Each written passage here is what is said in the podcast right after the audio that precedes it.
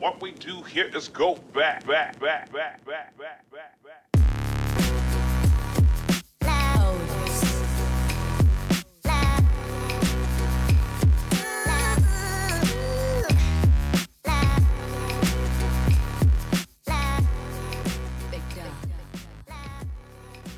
Здравейте и добре дошли. Това е Биркаст, подкаст, за който ще си говорим за различни теми, ще гледаме различно на нещата и може би ще изпием няколко бирички.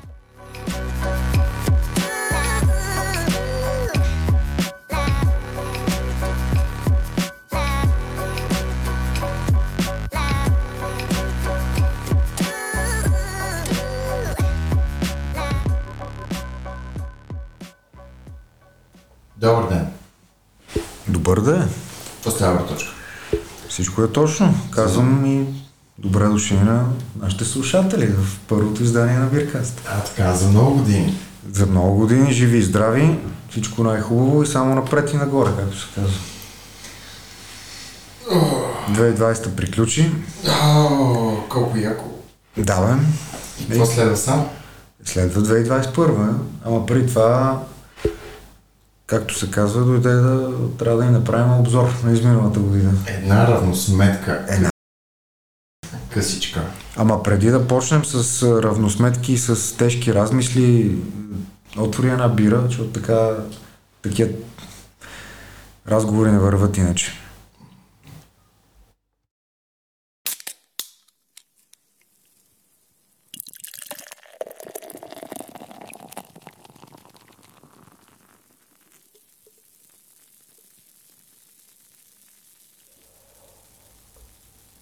Кеф. Супер. На здраве. На здраве. Къде почваме? Връщаме се януари месец. М- даже малко преди това, ако питаш ме. Може би декември месец на 2019. Помниш ли? Що? Помним. Едно съседно градче остана без вода. Да. Голяма трагедия беше, ако ме да питаш. Ами, трагедия беше, да. Няма спор.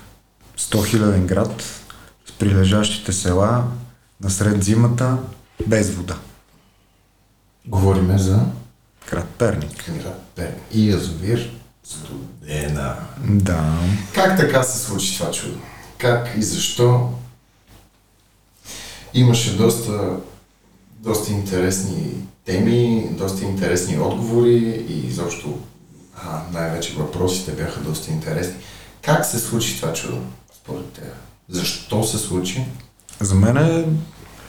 Виж сега, да- за да не политизираме темата, на кратичко ще кажа, само че за мен е закономерност от най-различни фактори. На първо място, Политика. ми малко комплексно безхаберие, ако питаш. А, така. Защото не може в 21 век град като Перник, е, както споменах, 100 хиляди и отгоре с селата, да го оставиш без, без вода. Аре, в смисъл, България преди 89-та, колко, с колко язовири се гордяла, в смисъл, Блъска се в гърдите. блъска се в гърдите, това не е нормално. И накрая да, някой да ми излезе не, в ефир и да ми каже, и той язовир пресъхна. Или свършва водата или нещо такова. Не. Абсурдно е. Абсурдно е. време, колко време, колко продължи това? Три месеца? Не. Нямам спомен, може, може би повече. Може би повече продължи. Аз тогава си спомням един колега от Перник. Човека ми разпраше много шантави неща. В точно определен час им пускат водата, нали, за да се Да, изтарят. връщаме се малко на в миналото с режимите. Точно, да, точно както е било режимите там на тока едно време, като сме били малки с тебе. Представяш ли си го това да се случи, примерно, ето каза ток, 21 век и сега да ти наложат режим на ток. Не мога да си го представя. Честно, барабар с всичките интернети, технологии вече, с които сме свикнали. Не не може мога да си го представя, да. Абсолютно. Не мога. Да кажем, е, да няма дюнери, ще го преживееме. Ще преживееме и да няма, да кажем, един, два, три месеца вода в язовирите, ще си купуваш минерална. Какво ще, ще те... Те така се правили си хората. Обаче представи си с ток. Не мога. Не, не става. Не става. Не мога. То, ти като спомена случая, който затвори 9 2019 и отвори 2020 в Перник, помниш ли края на 2020 имаше сигнали за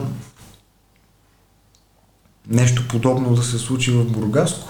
О, да, имаше там едни тръби, едни шантови неща. Да, това беше, може би, кога беше? Преди месец, два. Два месеца. Та, министъра там на регионалното развитие, не, извинявам се, на околната среда и водите министъра, Та даже в парламента го нали, предупреждаваше, че предстои много страшна водна криза, а после се отмяташе от думите си. Така, малко между капките ми на този случай, мен, ако питаш. Успя да, успя да заглъхне, но да, да, се, да се надяваме, че за добро е заглъхнал. Не беше чак толкова зле, като се замислиш. Овладяха го, така ще кажем. Овладяха го в Бургас. Кофти щеше да е, ако е в Бургас. В Бургас ще да е много кофтияч. По-голям град, Интересни... курортни селища около града, дето А, са а, прилежащи. бе. Ето това. Да, надявам се си, да си прав, че са го овладели. Сигурно се надявам. Ще видим, ще видим. И после? После, така както започна 2020 с кризата с водата в Перник, изведнъж бам, вирус.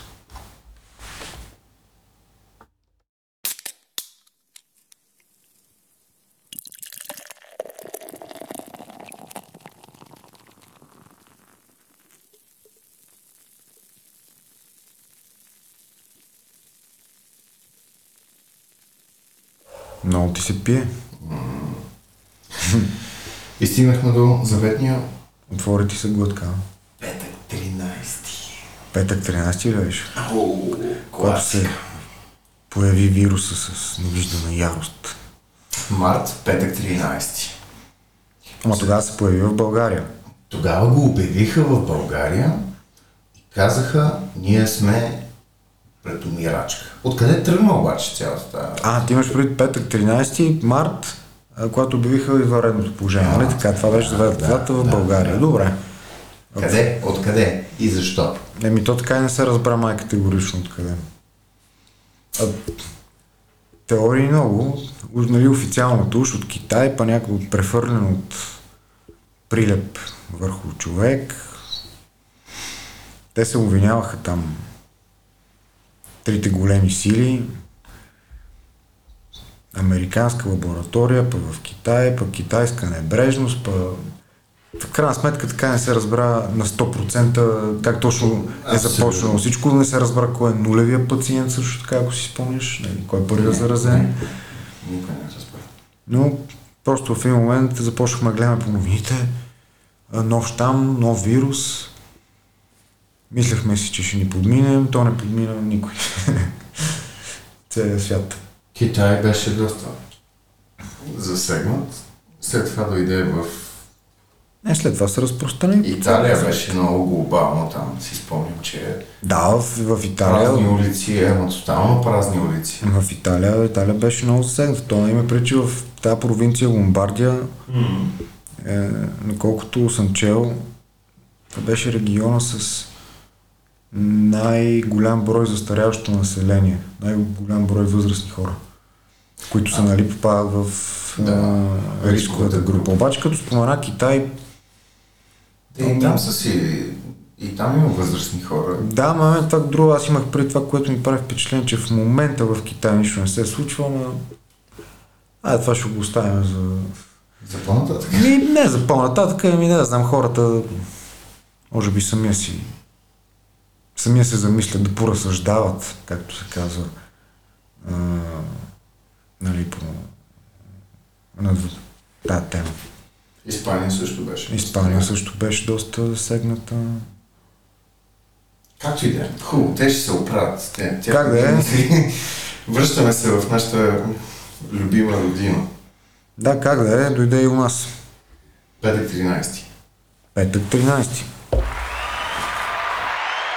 Любимия. Обявиха извънредното положение, затваряме всичко. Българи на мен до сега не беше виждал такова затваряне.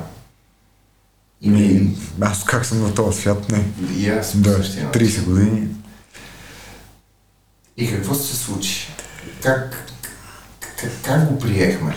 Тоест, всъщност ние не го приехме, на нас ни го сервираха и започнахме лека по лека да възприемаме всичките тези гадости, които се случват. Ами как го приехме? То в началото всички го приехме на 100% като чиста монета, ако си помниш. Нямаше колебаещи се. Не, Всички, всички вярваха.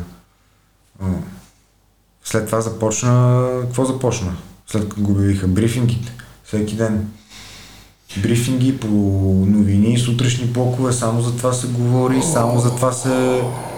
Само това се обсъжда, канат се специалисти, лекари, анализатори, анализатори, дори на всичкото отгоре почнаха канат и математици да правят, да съставят някакви формули, с които видиш и да предвидят бъдещето. Не става. Да, това е доста нелепо, ама както и да е.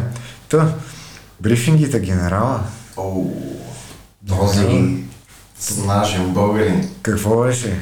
Отиваме на купон? Не, не отиват. Не, не отиват. Да, дори направиха кавър на песента на Джорджано.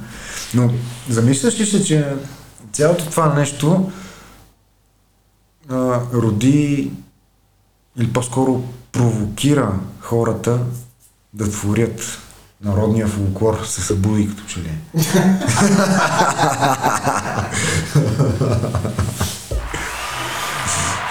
Окей, окей, добре, съгласен, съгласен. Не, виж сам, е, малко по-сериозно. Тези брифинги, какво направиха с хората? Е, то е ясно. Страх, паника. Унищожиха ги. Психиката на много хора сега, към днешна дата, мога да видим с каква съсипана психика си. Абсолютно. Защо беше нужно това? Ами, Защо та не живееме в диктатура? Виж сега, без да аз да давам оценки кое е истина, кое не е, нали, ако се предположи, че това действително е така, както го представят, нали, хората трябва да са запознати с сериозността на положението и на това, Добре. и на това, което идва към нас. Така, започваме от там. А защо го направиха? Тук може би ще навлезем в един друг раздел, който тебе ще обсъдим малко по-късно в днешното предаване. Това е в раздела на конспирациите. Защо го направих? Моето лично мнение е точно това, да се все е паника. Хората са стресирани. Какво направи тази паника?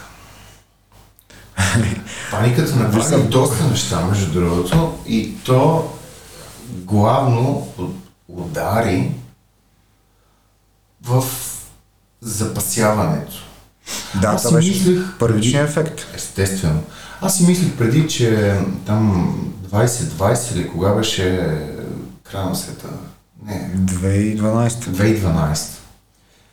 Че американците се запасяват за щяло и нещяло, ще умреме и така нататък. Струваше ти се смешно, нали? Все още ми се струва смешно. Само, че го видя навсекъде по света това. И изведнъж идва 2020 и хората изкупиха всичко.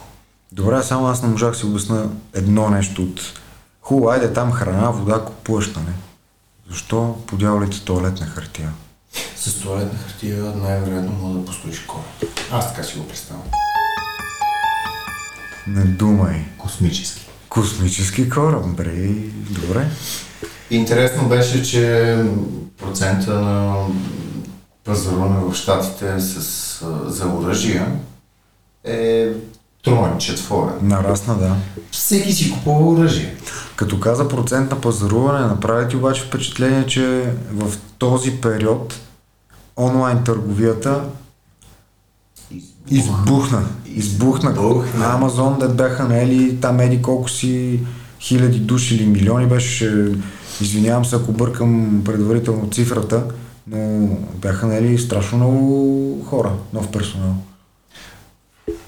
Всичко, което можеше да си го купиш в супермаркет, хипермаркет, магазин за техника и така нататък, с, този, с тази паника, която ти вкараха в главата, не говоря само за брифингите, говоря глобално, човек каза, аз повече няма да стъпа физически в магазин. Какво забеляза? Всичко затвори. Всичко затвори. Не, това беше първоначално. Те затвориха абсолютно всичко. Всичко. Магазини, останаха само там аптеки и хранителни стоки. Моловете затвориха. И нормалният потребител започна да използва дебитната си карта не само в посттерминал, а да я вкарва в интернет, Така е, да. което българин все още не може да разбере, че е начин и то полезен. Да, бъл, тук у нас не е разпространено. А, е това. е. Е, вече се разпространи. Модел, да. Повярвай ми. Така е. И Home офис минахме да работиме. М. Това беше за мен едно от най-яките неща лично. Едно от малкото яки неща на цялата ситуация. ето, Михайлчо каза, че е много доволен от това. Много съм доволен.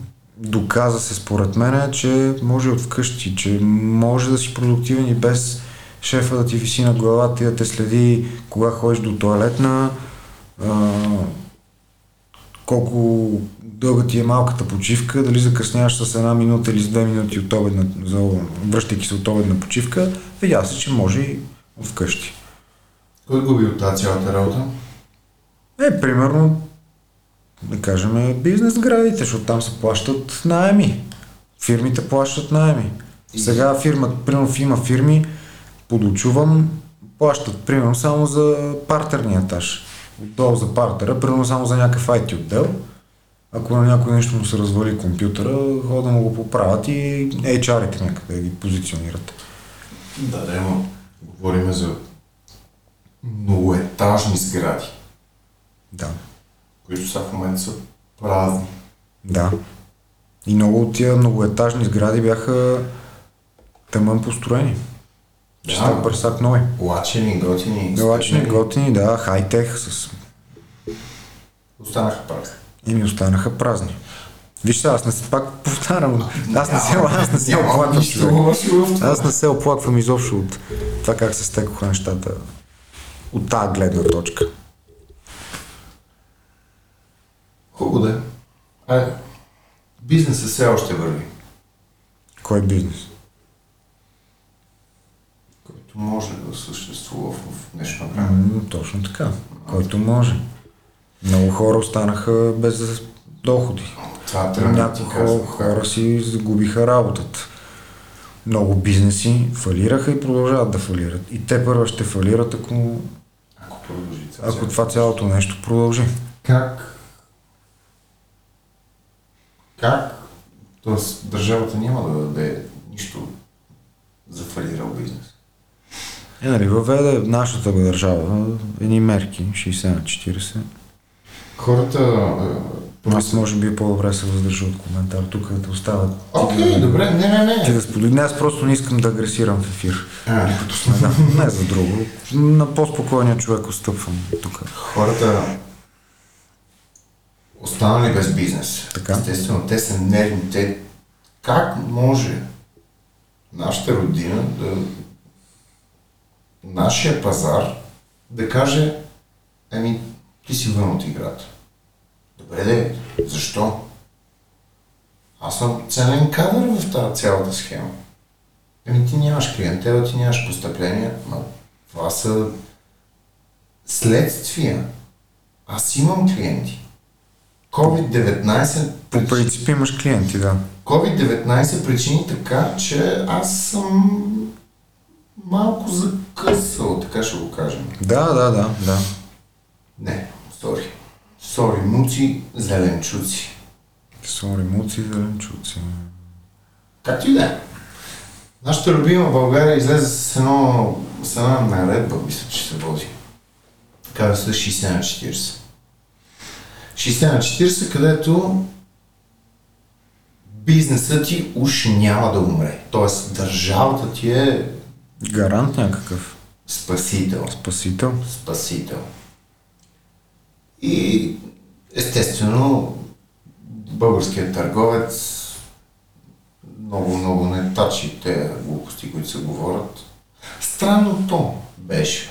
Ако искате да влезете, прочетете точно какво значи 60 на 40 договор. Но доста българи се възползваха от това. Не думай. Сега, тук идва преломния момент. Колко доста. Колко доста и за какво? И кои? Кирил Доморчиев се възползва с Лургорец. Говориме за, Пайнер се възползваха. говориме за големи фирми. Фирми, които или искаш да се запазиш на пазара, Така. т.е. аз съм Да продължиш на изкуствено малък, дишане. малък среден бизнес и наистина кандидат съм за това, защото ми трябва. Докато говорим за грандоманите, които така най-вероятно са изобачили нещата, че да кандидатстват този член ли е? Аз вече не знам как го Е, да, мярка, мярка. Мярка. Окей. За да продължават тяхната си глупава цел. Едното е пране на пари, другото е пране на пари, третото мисля, че е пране на пари. Не знам какво ти кажа честно. Аз ако имах бизнес, пак ти казвам, не говоря нещо грандоманско. Говоря съвсем Така. Приличен бизнес, средно, малко среден, нещо от този сорт. Аз бих се възползвал. Е, еднократно. Окей, хубаво. За да мога да подкрепа а, моите служители, техните заплати, осигуровки, процеса, който го правя, било то дали ще правя банички, дали ще правя електронни чипове, няма значение. Аз бих го направил. Но това, което се случи в България, беше м- подигравка, гавра. Да, то, помня, какво беше, ти, нали, кандидатстваш, па чакаш да те одобрят, а мога да не те одобрят. Ма не, аз нямам нищо против. То, така почва Абе, всичко. Така почва всичко, ама примерно ако сравним в други държави, където за всеки един дънакоплатец, човек, който редовно си плаща данъците, държавите извадиха и им дадоха пари. Разбираш ли? Добре де, но ти не можеш да се сравняваш с Ама, Митко Пайнера и нашата баничарница. Той получи и ти получи. Той защо е засегнат? не, не, чак сега. Лош пример, лош пример. това е защото, сега ще ти кажа, защото Камелия, Анелия и Гергана и Малина и Капина не могат да пеят в бият. Няма значение. Как да няма значение? Нищо. Така, продължаваме.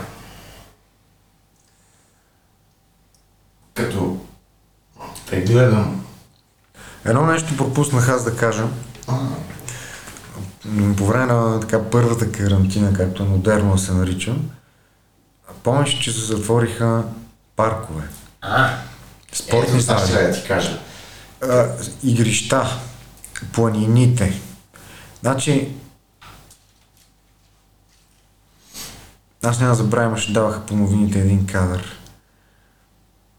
Как са сложили червено-бяла лента на пейка в Южния парк. И из Южния парк бродат полицаи,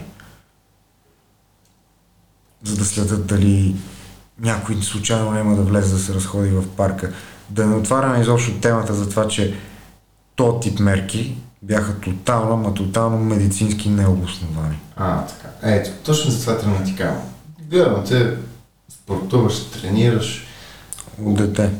Всеки обича да ходи в паркове. Било то да, да седи на пейка, било то да тренира, било то просто на чист въздух. Да се разходиш, да пиеш едно кафе Каквото и да е. Изведнъж ми казват, не, те го казват и на следващия ден го гледам. Не, те не го казват просто. Те ти го налагат. Те ти забраняват. Така е. Ти Целият, целият Южен парк, тъй като сме деца от Лозенец, Южния парк е до нас. И гледаш всички входове на Южния парк с тази любима червено-бяла лента. Запечатани, бе, запечатани. Тоест, ти това петно, което ти го наричаш Южен парк, с всичките поляни, с всичките пейки, с всичките там а, Неща. Язовирчета, не язовирчета. Бе, рекичка. е, А, така. Пътеките също. Всичко е забранено. И Да. Достъпът е забранен. ти не мога да влезеш там. Да, защото ако влезеш там, мога да умре някой. Представи си, че, Мога да умре някоя гарга. Влизаш ти в Южния парк и гаргата пада от дървото. представи си, че ти си татко на новоро- новородено бебе. И си Трудно ми е да си го представя. Как ти да е, представи си. И за първ път с количката излизаш сам с бебето. Момченце, момиченце, сета. Излизаш и си викаш, отивам в Южния парк. Гор татко с бира в ръка. Ще се разхождаме 45 минути, докато заспи. Да, ама не. Какво се случва? Да, ама не. Ти отиваш на някой от входовете. Пет ли са, шест ли са, не си ги спомням точно кои са. И на тези входове те чака конна полиция. И Значи, знаеш кое ми е най-забавното? прегради. Знаеш кое ми е най-забавното, че... да, конна полиция, човек. Те с конна полиция вардят парк, да не вземе някой да влезе и случайно да се разходи. Те ако по този начин, извинявам се, много гонеха гонеха престъпниците, цена нямаше да имат. Като се замислиш. Бе, ние сме брутални.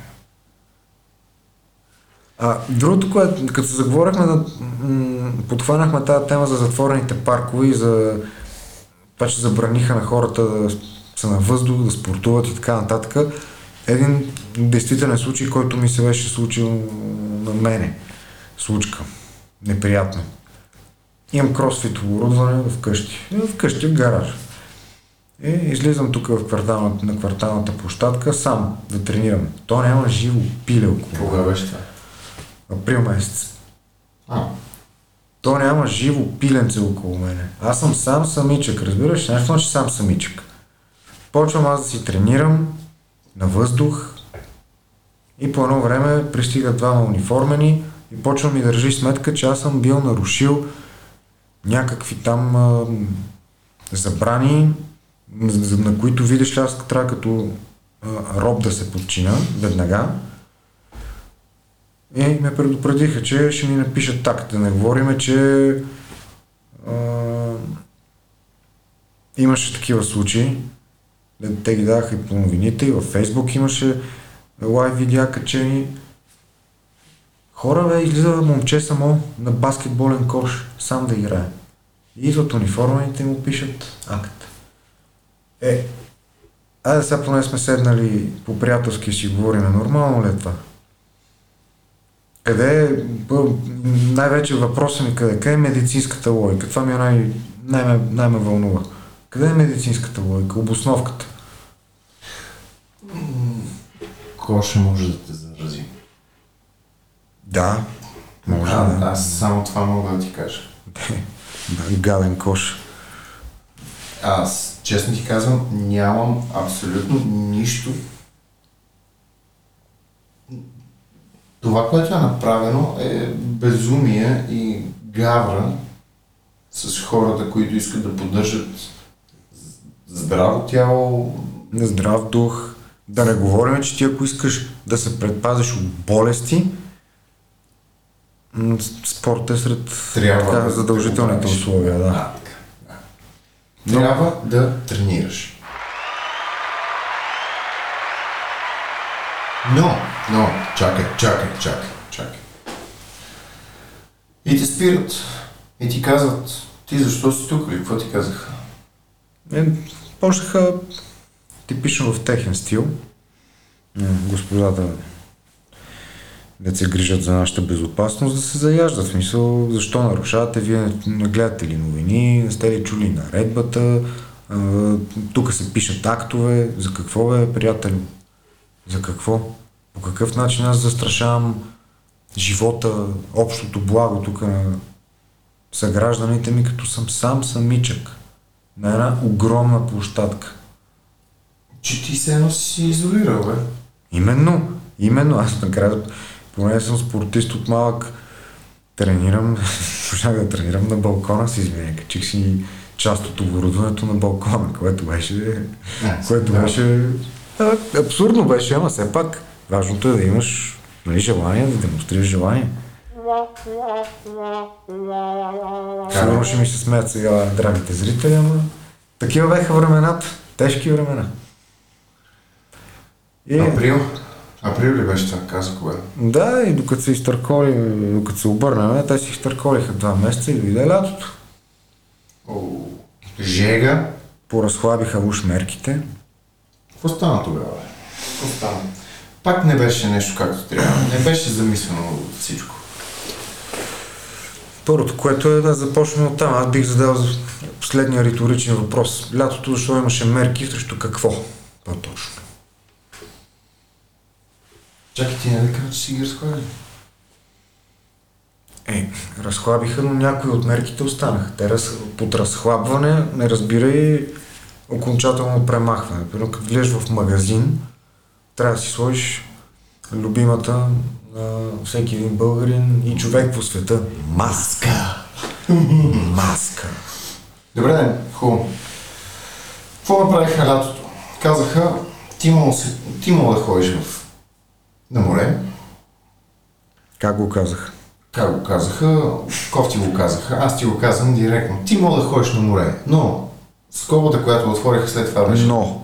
да, доста, доста дълга скоба. Виж сега, ходих тази година в Гърция.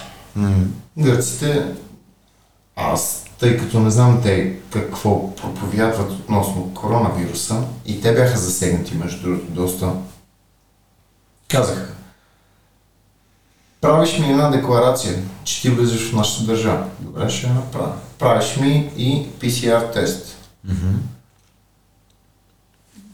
За PCR тестовете може би ще си говорим още, да я знам, час и половина. Ако... Но правим си PCR тест. Да.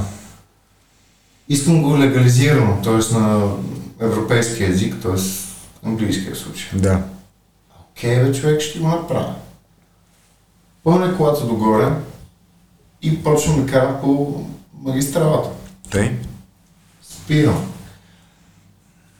Отивам и ми казват, дай си декларацията. дай си декларацията. Ей ти декларацията. QR кодове, глупости, отделна работа. Дай си отрицателния PCR тест. Ето ти го.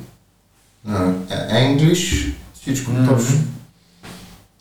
Сега, спри колата отстрани. Границата. Чакай, що ще спирам колата отстрани? Ще ти направим още един тест. Чакай ти, кой си? Еми, той е представител на гръцките власти, ти се опитваш да влезеш от тяхната страна. Ма. Виж сега, а, кой си, по принцип имат, след като е така ситуацията, имат право да го направят. Те отговарят за влизащите на територията на страната им, но по този начин, малко или много, даже много бих казал, се ограничава свободното придвижване на хората. Нали, последните там 20 години се говореше за глобализация, свободно движение, хора, стоки, капитали. Това тук от една година малко не се случва.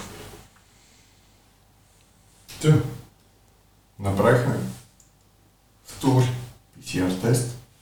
Всичко точно. Както казваш ти за Home Officer, че на тебе ти допада това нещо, Да, по На мен ми- причини. на мен ми допадна почивката в Гърция. Защо? Защото бях сам на плажовете, защото нямаше никой около мене и всичко работеше.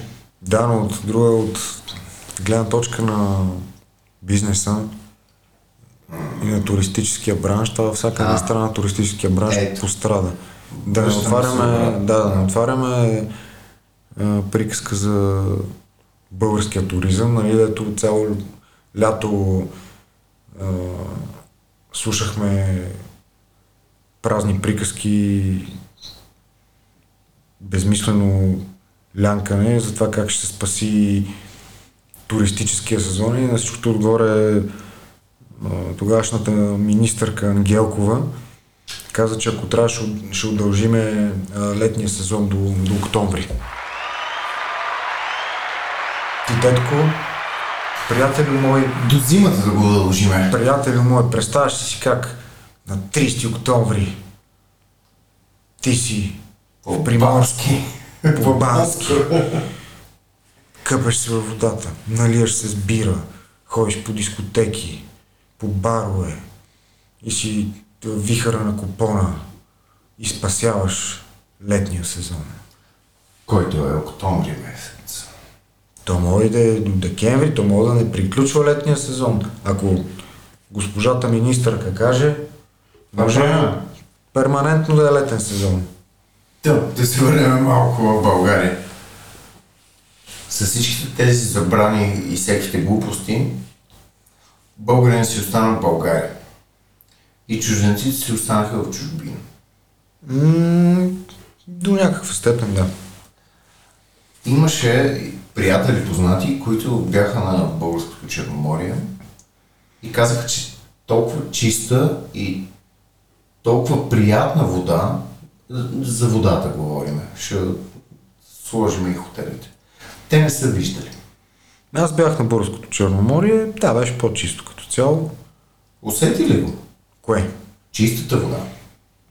Беше сега много по-чиста, не беше. не, не, една идея беше по-чиста. да. Може би една идея по-чиста, да. Окей. Тъм. да.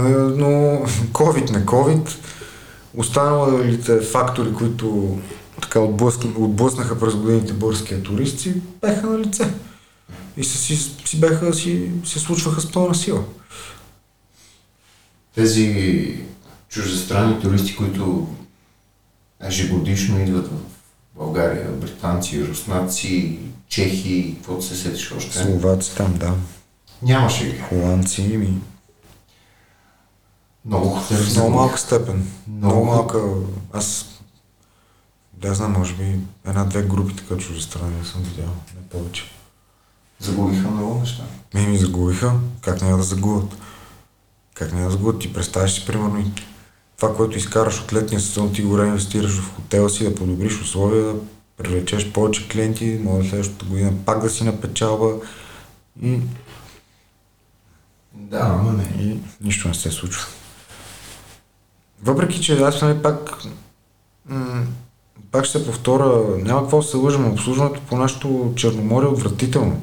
И условията, в, м, говоря, когато ти отидеш и си в позицията на турист, на почиващ, няма какво да се лъжим и по ресторанти, и по хотели, обслужването не е на ниво.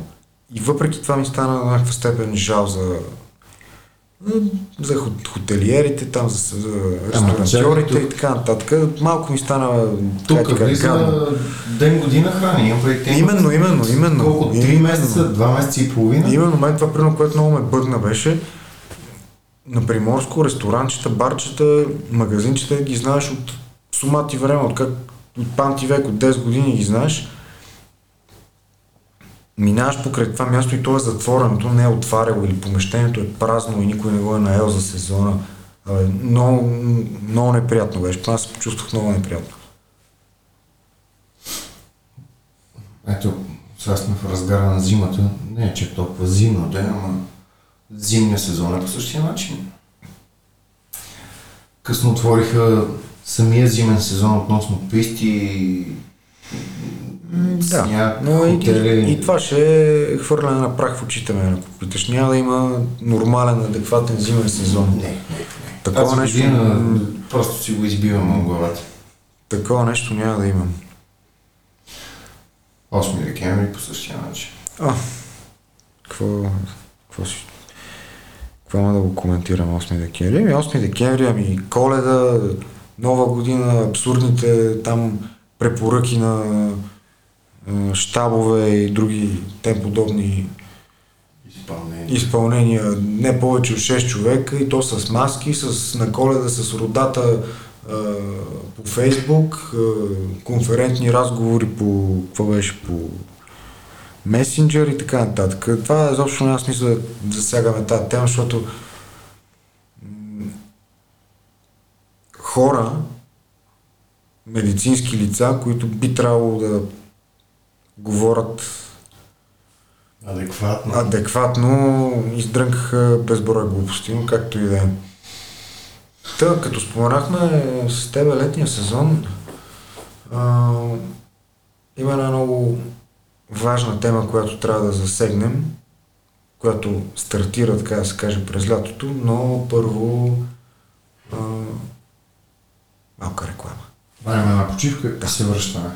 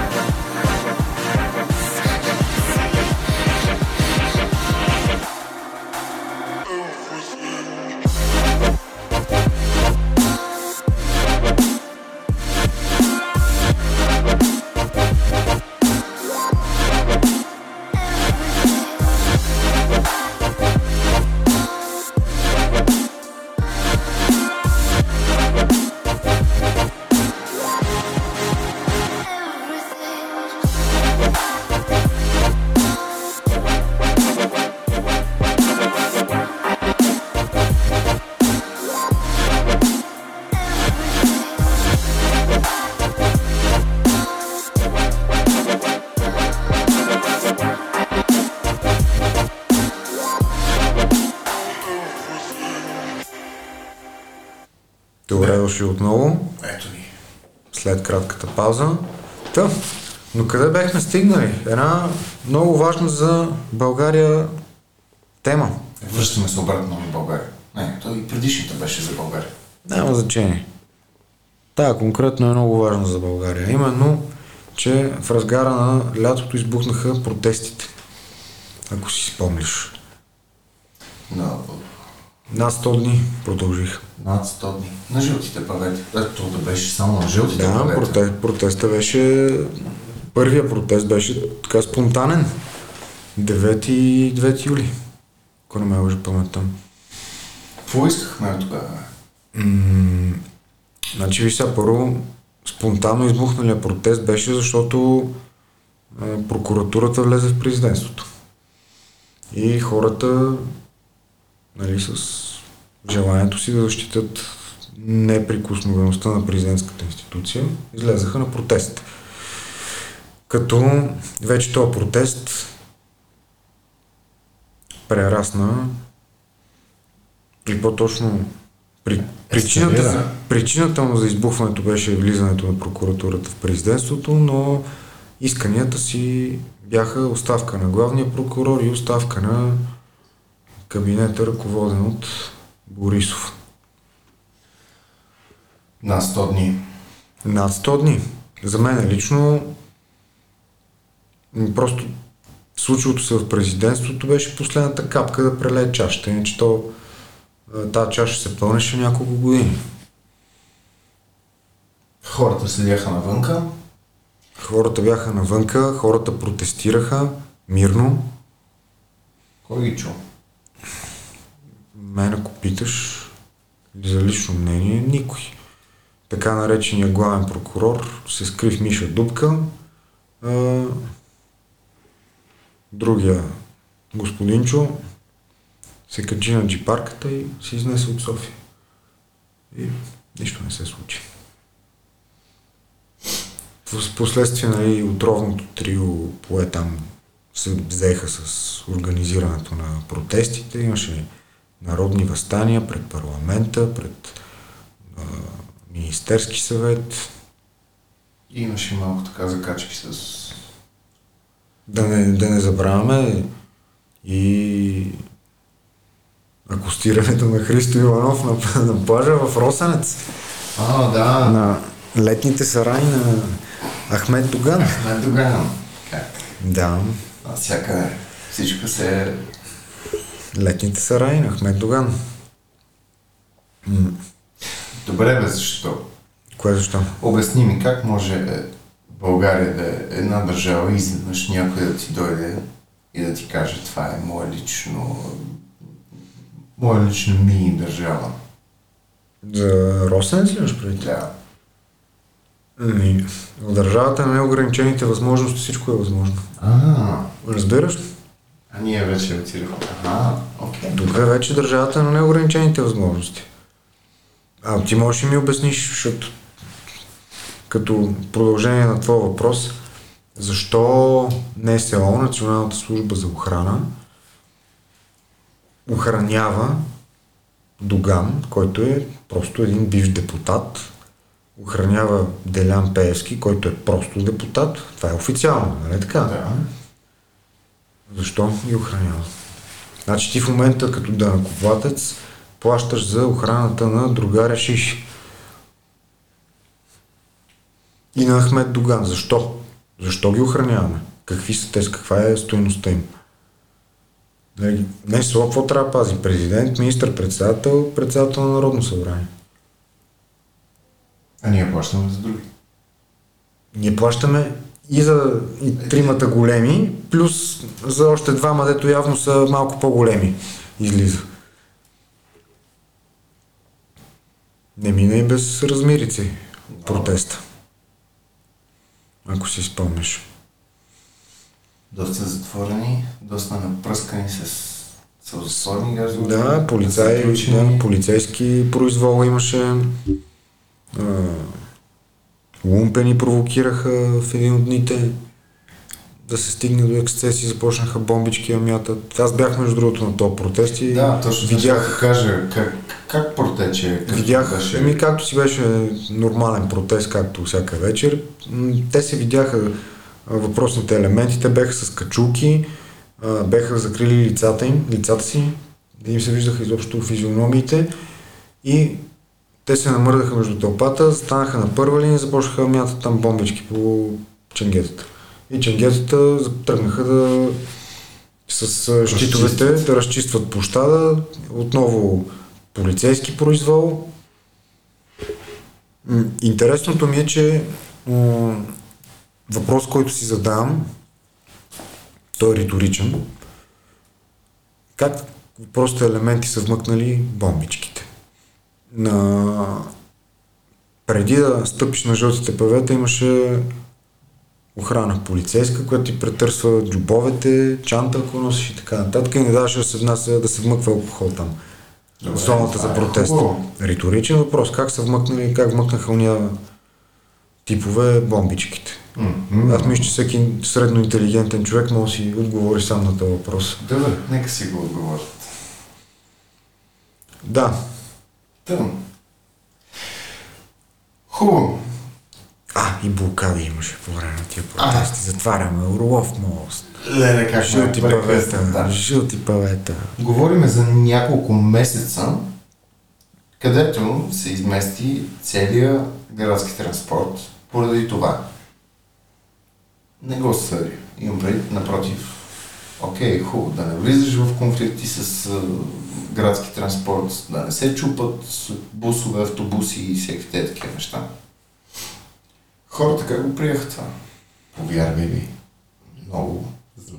Имаше много недоволни, имаше процентно, ако трябва да говорим, повечето хора подкрепиха. Аз съм съгласен да заобикаляш това, тази червена зона, която се получи, поради простата причина да няма конфликти. Да, ясно. Защото в градския транспорт се возят стари хора, возят се майки с деца, возят се ученици и така нататък. Окей. Но как един българин, който пътува с една линия от точка А до точка Б, трябваше да му се измести маршрута и да ходи по заобиколен маршрут. Кофти. Да, неприятно. Виж са, аз подкрепях на 100% протеста и исканията на протеста. Аз, ако трябва да съм честен, моето мнение, сега може някой ти, може някой от слушателите ме обявят за радикален елемент.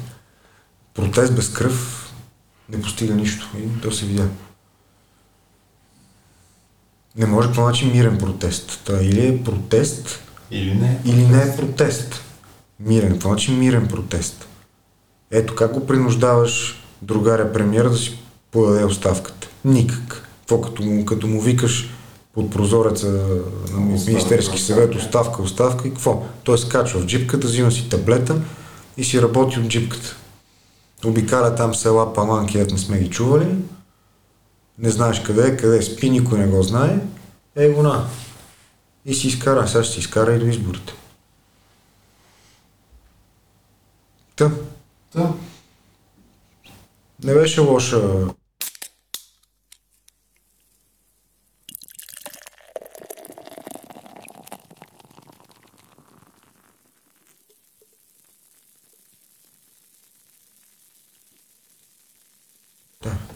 Не беше лоша мярка или лоша идея това с блокирането на улиците, но слабо, слабо ефективно. Господин Бойко, Еми, то, виж сега, една от причините за избухването на протеста бяха едни компромати. Също така. едни златни, едни тлъсти пачки, Да. едни... Едни шкафчета, едни записи на телефонни разговори, как ще да лапа къ- къщи за гости, там как спи напреко на леглото, Кючета, Злато, Волтарен, Ламизил, на нощното шкафче.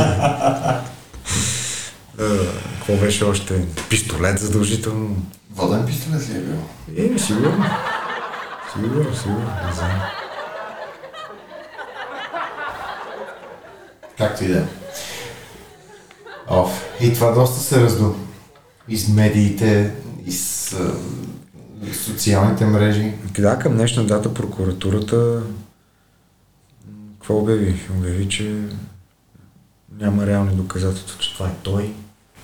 За, за за записите на телефонните разговори, конкретно, да, имаше конкретно да, визирам. да, Пък после да. имаше, че някаква любовна труженичка, нали, другаря Бойко се оправда, че някаква любовна труженичка била внесла тя кюлчетата с злато, та значи трябва да е била бая якичка тази дама. Еха. Да внасяш кюлчета с злато и пачки, Добре, хубаво. Дай Боже всеки му. силна жена, силна българка. Добре да е, обаче нашумя много. Нашумя много и то това беше... Те нещата се случиха много бързо тогава, ако си спомняш. При това ги бяха подкарали и по-точно тези компромат, компромати на другаря премьер бяха предшествани от ам, така да се каже заминаването в изгнание на един български О, бизнесмен. о, о, о. И то, виж, виж къде заминава човека в, из, в изгнание, в Дубай, представяш си? Ти говориш за За череп. лотарийния Лотарийния бос. магнат. Да. Имаше и там доста, доста нападки. Не доста, а Ами ако- бяха наистина доста. Ами ако върнеш малко лентата назад, така, главният прокурор с каскета и другаря премьер беха така подпукали доста от известните бизнесмени. Рабаджиеви, А, да, вярно, е, че тя ги... примерно Търси. Баневи, Що па Стайко, Стайков, всъщност, Стайк, Меню. Миньо. И поред на номерата дойде ре- реда и на, на друга череп. А, така. Май той се опълчи най-много от тази цялата работа. Ми, аз не съм изненадан да ти кажа честно. Защо? Просто той фундаментално се различава от останалите. Просто е много по-умен. Аз си го мисля така. Много по-умен. Човека не го познавам. Явно ги държи по някакъв начин. Явно има компромати или... Има какво да изкара за тях. Но и те за него, не съответно. То това е, то това е тънката граница. Ма не, те ли го беха обвини там за неплатени данъци и сега извинявам се. Естествено. Извинявам се много държавата, къде спава хикс на брой години, като вижда, че хикс на брой милиони не, пос, Изчезват. не постъпват в хазната и от данъци ми. Сега извинявам се много, ама... Както и да е. Да отида в Дубай. А, направи си фейсбук страница, качва клипове, ко- комикс качи от там. Човека дари много, много, много милиони на там емирствата, за да стане почетен гражданин. Тоест, Е, има, има връзки. Човека та- от тази гледна точка няма какво го мислиш него. А, така. И е много по-лесно да ръководиш отдалече неща, които ти ги знаеш и не ти пречат. Home офис, бе, човек. Хомо, ами черепа ми на хоум офис, това е. Той ми е на home офис. Да. Та даже виж и Бойко, като се разболя от COVID и той ми е на хоум офис. Вместо да кара джипката, караше, имаше една карикатура във Фейсбук.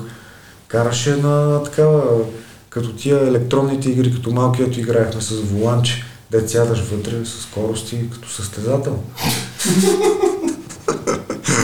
Хоум офис. Значи всеки се, всеки се нагоди към Абсолютно. Не, не. ситуацията. Гъвкави сме, гъвкави сме, не мога да отречем. Оф. И дойде Втората. още, още по-ганата Втора COVID вълна. втора COVID вълна.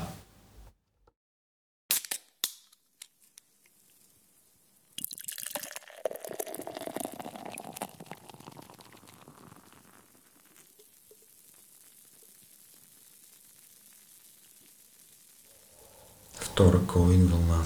Къде се появихме сам?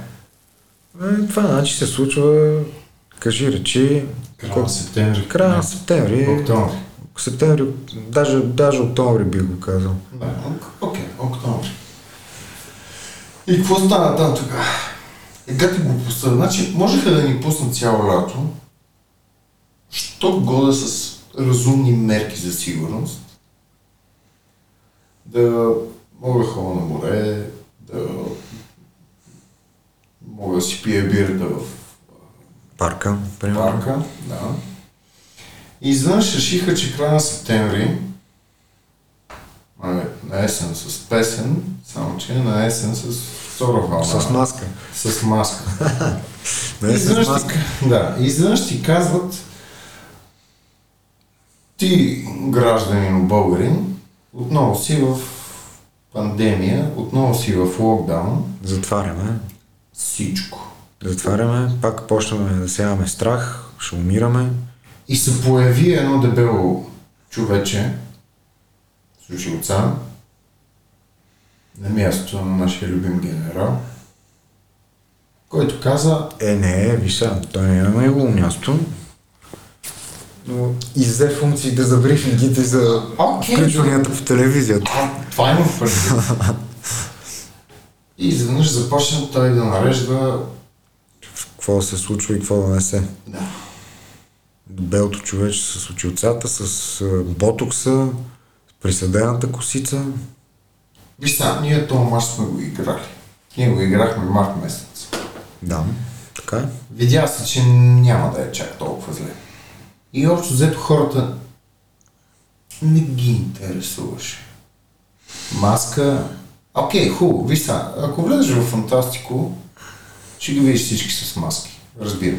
Тук ще поспорим за това дали хората ги интересува или не, защото има прича от първата вълната до ден днешен, там от първата карантина, м- страшно много хора се филмираха и продължават да са активно филмирани. Естествено, но това е чисто промит мозък. Еми, то това, не си говорихме малко Да. по-рано с тебе, че това беше целта. Тъм.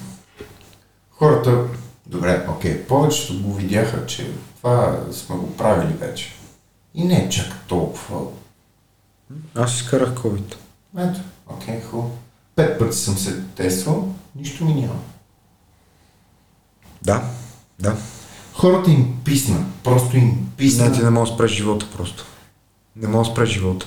Ти им казваш, забранявам ти това, това, това и това. Но това са жизненно важни нужди. Да излизам навънка, социален контакт, а, да се виждам с хора, Да си изкарвам прехраната. да си изкарвам прехраната, тялото ми да е здраво и всеки Може би, ако продължим, ще измислим още Еми да, 50-60 Като имаш здраво тяло, ще имаш здрава психика, като имаш здрава психика, ще имаш здраво тяло. Той е кръговрат. Те ти Всичко се върти в кръг. половината неща. И все едно ти вкарват пръчка в колелото и те преобръщат. А, не, няма да стане този път така. Хората разбраха, че Надявам всъщност се. аз го забелязвам от... Надявам се, приятели. Лично го за- забелязвам. Че хората не ги бръсне вече за това. Де да имах това оптимизъм. Така го виждам аз. Както казвам, да, но аз се мола, не чукам на дърво, ти да си прав, а не аз. Хората решиха, че има хора, които са казали, не, аз ще се паза до, до дупка от цялата тази гадост. Други казаха, аре бе, няма ли да го изкарам най-после, за да ми, ми е мир, вече. да ми е мир на главата, че мога ходя навсякъде. Това са двете крайности, които българин в момента изповядва. Да. Това е. Сега, ти от кой си, аз от кой съм, ще се въздържа. Но това е. Но ти пак да ми наливаш глупости, които Да, същите неща да ги слушаме отново и отново и отново. мисля, че вече всеки ги знае на Исус. Да ми цитираш хора, кои са заразени, да ми цитираш хора, кои са а, починали и най-накрая, най-най-най-накрая да ми кажеш кои, колко хора са излекувани. Човече Да. трябва да почне с това. Трябва да почне с това да не говорим, че те акцентират върху това колко хора са заразени. Заразен не означава болен. Да. А, и сега ако ще задълбаваме за това как се поднася информацията, еми починалите хора а, не споменават придружаващите им заболявания. О, там е съвсем А, различно. да не говорим, че абсолютно всички сме се сблъсквали с а, а, това, че резултати от тестове се манипулират, за да набъбне бройката, да не Плащат се пари за плащат това. се пари за да, на близките, за да, на починал човек, за да могат да, да го пишат, че е починал от COVID. Въобще леко по леко си навлизаме в Измишлетината, която е създадена. Да и си вървиме уверено към конспиративните теории, които някои от тях хич не са лишени от логика и от смисъл.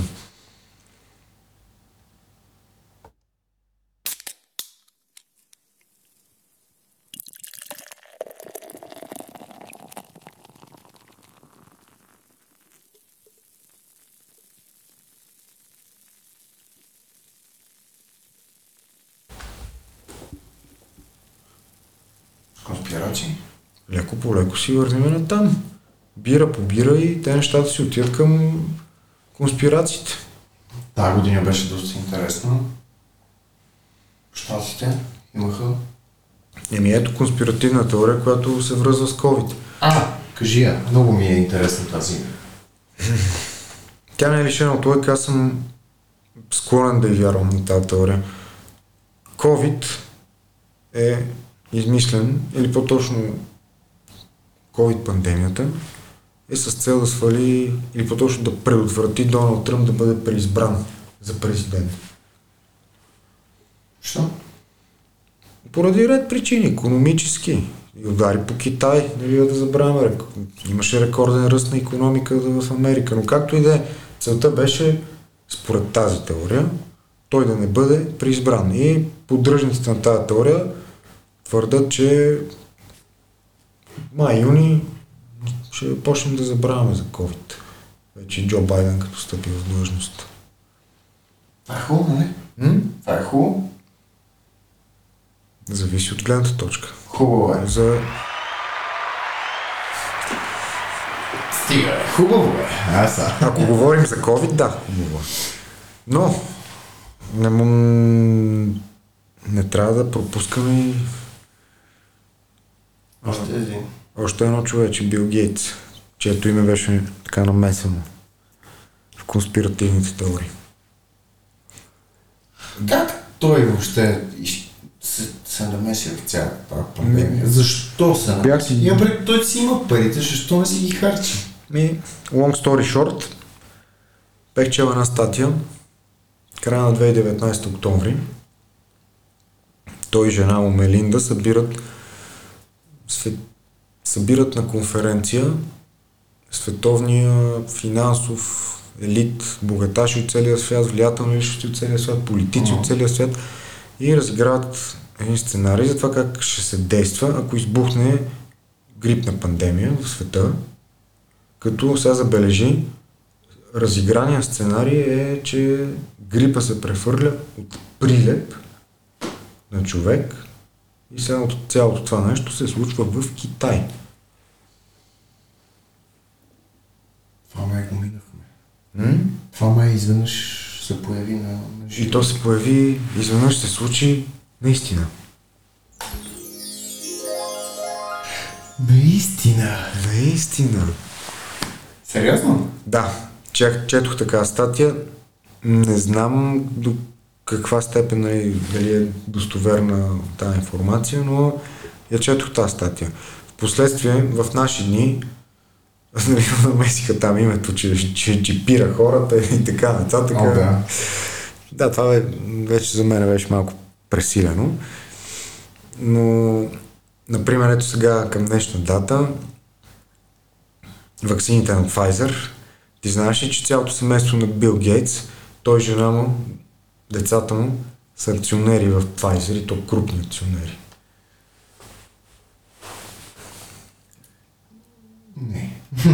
Не. Вече знаеш. Да, крупни акционери в Pfizer. Той е дарил там еди колко си милиарда за разработване на вакцината. Не знаеш възвръщаемостта му, каква ще му бъде. И не на последно място държа много да подчертая, когато го попитаха, понеже нали, той много държи всички да се вакцинират, дали ще даде вакцината и на децата си, той каза, че не, че неговите били специални. Ти чувстваш ли децата на Бил Гейтс да са по-специални от тебе, примерно? Едва. Еми, да, и аз така мисля. Но, добре, хубаво. Въпрос към тебе. Ваксина Така? за коронавирус. За 3 месеца. Как ти се струва? Не ми се струва. Не ти се струва. Да, вакцина за каквото и да е за 3 месеца не ми се струва. Какво е ваксината? Ваксината е вирус, който се вкарва в тялото. Така. Бори се, т.е. имунната система се бори и започваш да изграждаш антитела. Точно така, предизвикваш изграждането на антитела. А, така. За колко време се прави една вакцина? За, за сета. Няма Те- значение. За хрена. Пример, не, то примерно една вакцина се направи, да кажем, за година, но това, което отнема повече време е тестовия период. Период. То отнема вече години. Сега, ако трябва, нали, ако вярваме на вирусолози, имунолози и така нататък, от 3 до 5 години, ако не в някои случаи повече. Чакай ти си в грешка, ние имаме вакцина готова за 3 месеца. Ами инжектирай си, а си инжектираш. Ти в кой свят живееш? Pfizer, Sputnik 5 и така нататък. Да. Как излизат пред хората, с какво становище излизат и казват, еми тази вакцина е надежда. При положение, че това е създадено за по-малко, айде да кажем 3 месеца, за да не навлизаме Не е тествано във всички групи хора. Карате преди да се вакцинираш да подписваш декларация, че нито държавата, нито Pfizer, нито който и да е носи отговорност, ако нещо ти се случи. Тоест ти си зайче, тестово зайче, тестов, тестова мишка. Ми, май така излиза. И...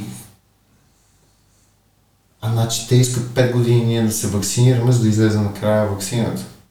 Ми нямам представа какво искат. Тук пак конспиративна теория, нали? Винаги има една теория, която се върти за редуциране броя на населението. Но, другото, което си струва да споменем за ваксините, че тя не е задължителна, Mm-hmm. но ще те накарат да се вакцинираш рано или късно. Или по-точно ще се опитат. Не мога да пътуваш, ако искаш да пътуваш, вакцина. Трябва ти, примерно се говори за въвеждане на вакцинационни паспорти. Испания въвеждат архив дигитален за хората, които няма да се вакцинират. Няма да бъде допуснат до Испания. Не, в Испания бе техни граждани. А, техника. Примерно Х- Хуан Хосе Еди кой си отказва да се вакцинира и испанското правителство го вкарва в този архив. И? Ей, и почват ограничения. Не мога да пътуваш, не можеш да еди какво си да правиш. Искаш да отидеш на доктор, трябва да ти вакцина, че доктора не те прегледа. Защото видиш и 2020 година няма други болести, има COVID само. Това е, за мен, това е, това е по-опасното. Това е което м- вече навлизаме в малко в конспиративни теории за бъдещето, за това какво предстои от тук, от тук на сетне.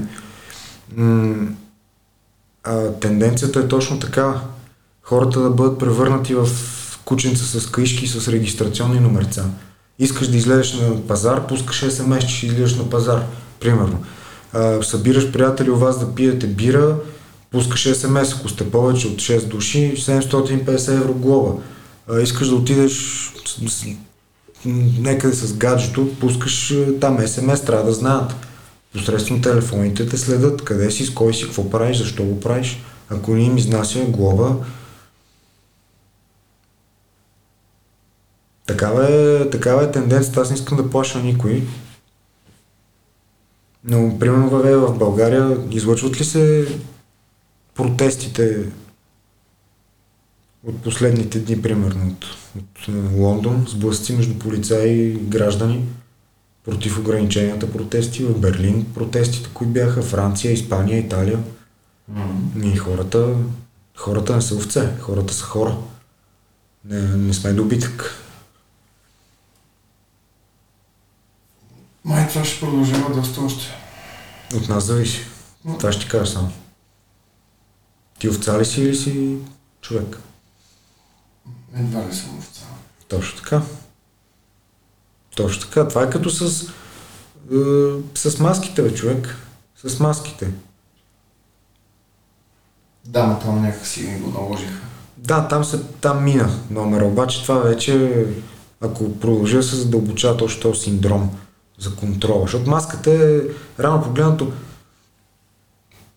има медицински резон от медицинска гледна точка да се носи маска, нали, ако за болния човек, примерно болния да не зарази Да, бе, това е ясно. да, ама и то пак не е, пак не е на 100% а, адекватно, защото нали, по маската знаеш сумати други микроби полепва, това, което издишаш, после си го дишаш обратно. За клинично здравия човек тя е вредна. Вредно.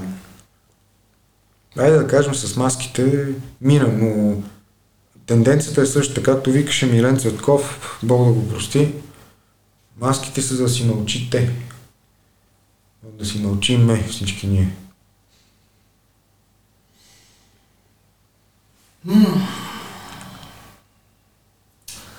Да. И то човек си загина кофти. Да. Ей, то не е само той. Ако 2020 беляза, Доста, доста трагедии, между другото. Коби Брайант беше първи, ако помниш в катастрофа падна с хеликоптер. Черната мамба. А, идол от малки. Е, се е, кефиме как потници сме купували, мачове колко сме гледали, финалите как сме преживявали там. Жалко. Жалко, Марадона също почина, Бог да го прости. Пауло Роси. Хора, които можеха... Е, идоли, идоли. Ето, се вика, още една година можеха да направят нещо готино. Е, мис- между другото, като гледаш спортни, какъв би да е спорт, без значение, дали е в зала, дали е на стадион, на открито, няма значение. И трябва ли да пресира да гледаш празния стадион или зала? Празна. Гледаш футбол, в случая, нали? Е, примерно, Българ, да, българи не го интерес. Празни терени, те, ти ги чуваш, те как си говорят. Те как си говорят, какво си подвикват. Това. Не, това, това не е хуманно. Не, не е хубаво, къде е, да. Къде е забавата, къде е Емоцията. емоцията? Емоцията е у всички, и у, играчите, и у феновете. И тя е за всички, тая емоция. Ама защо не се съберем обратно? Еми няма, защото COVID, COVID, е, ето един риторичен въпрос към всички, които ни налагат тия рестрикции или са какво сте, не знам вече как да ги опитам, да ги опиша. Лятото на протестите в България. Гъс до гъс. Хиляди хора на площада. Ами, ако беше 10% от тия неща, които ни казаха да беха верни, ми трябваше да изпадаме като пилци там. По жълтите павета. Виждате, че все още си здрав. Ми, да, тук съм още. Някой може да съжалява, други не, но съм тук още. Виж са. Трагедия на трагедия и вече сме 21 година. Да, и аз бих казал, че от нас зависи да се променят много неща. Кажи нещо. Кажи ми какво очакваш. Ами първо има избори в България. О, да. Аз лично Март, очаквам- Март. Очаквам българския народ най-сетне да покаже, че има гръб. Добре. И това, което не се случи на протеста, да се случи по възможно най-демократичния начин. С избори. И да, като се замислиш. Класика. Така трябва да стане. Това е първото, което очаквам. 2021. Другото, което очакваме, цялата тази COVID истерия не мога да продължава вечно това. Не би трябвало. Не би трябвало, не би трябвало, значи. Всякакви тия конспиративни теории, които обсъдихме с тебе, това всичко трябва да стане вече на страна. И да почнем да го да се връщаме към нормалния живот. Не знам ти какво ще кажеш. Относно изборите, протестите, нашия цял кабинет, който така обича, обича да ни управлява. Кабинета Борисов. Нов кабинет, Това трябва да стане, да. Това е моето мнение. прокурор, А, да, но. хубаво и качествено здравно обслужване на българин. Да, като си плащаш данъците, осигуровките. Аз имам нужда от това. Абсолютно, Аз съм гражданин да. На тази страна, да. на тази страна. Какво се надявам още? Да, да може да го изкараме това чудо и накрая да му се види Края вече. края тази истерия изобщо този филм, в който сме влязли и не може да излезем. Да, това трябва да приключи вече. Време е да приключат нещата. Силно се надявам. Всичко останало да сме живи, да сме здрави, ние си го пожелахме още преди няколко дена. Да, Да се отворят магазините, да се отворят будките, се отворят заведенията, да се отворят заведенията. бизнеса да функционира нормално. Както беше преди. Преди го считахме, че не върви. Не, повярвай ми, вървеше. Нека се върне както е преди. Това ми напомня за ония виц. Абе, викам, един, едно време майка ми и баща ми само ми разправяха как следното. Очи залягай над уроците, няма да ги затворят дискотеките. Е, затвориха ги. А, така. Да можеш ти като бял човек, Да си живееш живота. петък вечер, събота вечер, ти да му отпуснеш края. Да, бе, А не да си скубеш косите, да ти побелят косите. И не за друго. От нерви, които са насъдени изкуствено в тебе. Това си го пожелавам аз. надявам се, надявам се това да се сбъдне. Силно се надявам. Ще видим. С знам. това предлагам да С това май ще финализираме. приключиме първото издание на Биркаст. Аз бях Мишо. Аз бях Теодорчо. Благодаря ви за вниманието, за търпението и до нови срещи, приятели. Не забравяйте Инстаграм. Вътре сме вече. Вътре сме вече. Следвайте ни за малко новини, за малко инфо. И ще се видиме. Съвсем скоро. Бъдете здрави!